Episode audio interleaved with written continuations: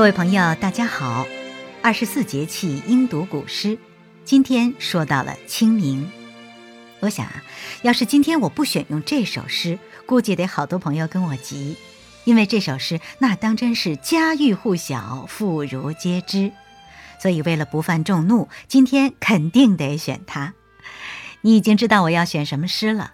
对，就是唐代大诗人、散文家、书法家杜牧的《清明》。清明时节雨纷纷，路上行人欲断魂。借问酒家何处有？牧童遥指杏花村。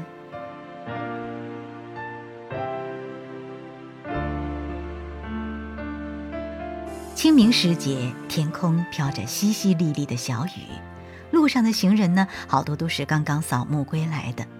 不知是不是被这缠绵不绝的小雨，还是对祖先的无限追思给带动的，所以有一点心境感伤。这个时候，你遇到了一个坐在牛背上的小孩，他呢戴着青色的斗笠，悠悠地吹着一支牧童的短笛。你呀，心情不大好，就上前答话说：“小朋友，请问你这附近有没有小酒馆啊？天气又冷啊，我心情也不大好，想喝一杯啊，解解愁闷。”这小孩很热情，用手中的短笛就指着前方说：“有啊，你看那边就有。”你呀，顺着他的手指方向往前一看，哎，远远的就看见一片粉若云霞的杏花林旁有这么一个酒馆儿，随风轻轻摆动。哦，原来呢，那里就是杏花村小酒馆了。畅想到这儿，你是不是也和我一样，嘴角露出了浅浅的微笑？这春寒料峭也暖和起来了，一怀愁绪也都烟消云散了吧？这情节写得多传神呢！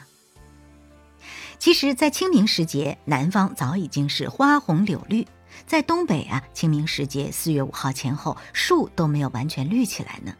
但是，清明时节下雨却是一件大概率的事件。也就是说，经常发生。现在呢，清明放小长假，很多人按照习俗去郊外踏青祭祖，我也这样。不过每年我都记得带伞，而且基本每年都用得上。最近啊，好多朋友都来听我这个二十四节气说古诗这个专辑，好多人听完了都觉得，哎呀，挺好玩，很有趣儿。不过啊，也有朋友给我提意见了，说你选的这些诗都太常见、太浅显了。你怎么就不选一些深一点的诗呢？真的是非常感谢朋友们的关心。我啊，在这个专辑选诗的时候，说实话，犹豫啊，纠结啊，每一首诗都要花好长时间。最后呢，基本上下定决心选的都是朴实天真一点的。一方面是由于这个专辑说古诗，咱们的受众好多都是中小学的孩子。那选诗最好选一些应知应会、应该读，并且反复读、朗朗上口的名篇，这对于大家的中国汉语言文学的这种韵律的了解，还有呢，就是将来中国审美意趣的传承，都是比较有好处的。再有呢，就是在主要靠听觉吸收的喜马拉雅和广播里，最好还是选一些轻松的，呃，不要让大家太费劲的去理解的。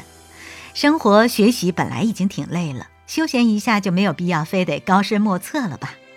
那么这个专辑呢，其实就是想通过一首一首美美的小诗，讲一个又一个的有趣儿的故事，让大家劳累之余体会一下古诗词之美，也更加了解那些大文豪、大诗人，和他们做个朋友，彼此了解一下，然后呢，茶余饭后做一个谈资。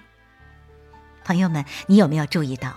不论是诗歌还是音乐呀、绘画呀、书法等等等等这些艺术，在最高级别的那些大师之作里，好多都是非常非常简单的。咱们就说世界名曲《蓝色多瑙河》，它的主旋律呢只有五个音符，但是一下子就能把你带到水波温柔的世界中。在美术作品当中，中国画最美之处在哪儿呢？不在于把每一只鸟的每一根羽毛都画得淋漓尽致，而在于泼墨和留白。说一幅画只画几笔，留下大面积的空白，一下子就显得山水空灵，富有神韵。咱们中国的诗歌更是这样。说起来啊，在六朝之间流行骈体文，就是四六句儿的那种，专门讲究堆砌华丽的词藻，恨不得啊把每个字儿都涂上金漆。原本啊这并没有什么错，但是后来它越发展越走形了。后来成什么样呢？就是单纯的拼华丽，写到最后连作者都不知道自己写的是什么，说的是什么。所以才有后来的古文运动，像韩愈他们这些有识之士啊，集体反对这种不知所云的东西。单纯卖弄技巧的东西啊，都不得长远。比如说前面我们提到的这些赋，就是骈体文，最后都淹没在历史的长河里了。能留下来的，都是那些朗朗上口、词句简单但立意高妙的。比如说李白的那些，哎呀，一大堆神来之笔。比如说今天我们选的杜牧这首清明的小诗。亲爱的同学们，不知道你在写作文的时候有没有苦恼过华丽和淡雅这个问题？如果遇到了，我想啊，通过今天的节目，你已经有了答案。返璞归真、清新自然、立意高远，才是上上品呢。